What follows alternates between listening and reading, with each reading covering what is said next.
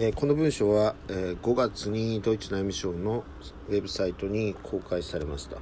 この文書はそれ以前は機密扱いされ、えー、3月のドイツ内務省のコロナウイルス対策会議の一部が記されていました、え驚くべきことに恐怖で国民をコントロールすることが感染症の拡大を管理するための公式のアジェンダとされていたのだ。ということで、えーと、コロナパンデミックは本当かという、えー、本の、抜粋です。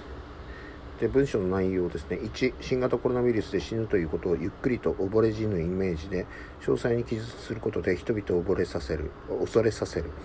緩慢な窒息死によってイメージすることは極端な、え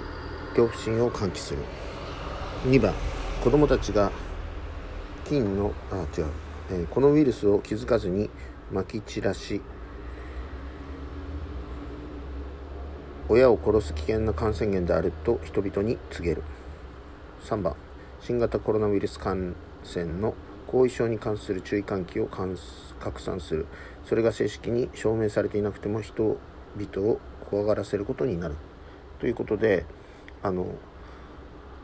こういう記述がされていたということですね。まあ、日本では感染症対策会議の書類は、えー、黒塗りにされているというふうにあの記憶してますけれどもまあドイツでね日本ではそんなことは起こっていないというふうには思いますけれども、えー、可能性としてはこういう同じアジェンダであのえー、日本のも動いてる可能性としてはあるということですよね。えー、以上です。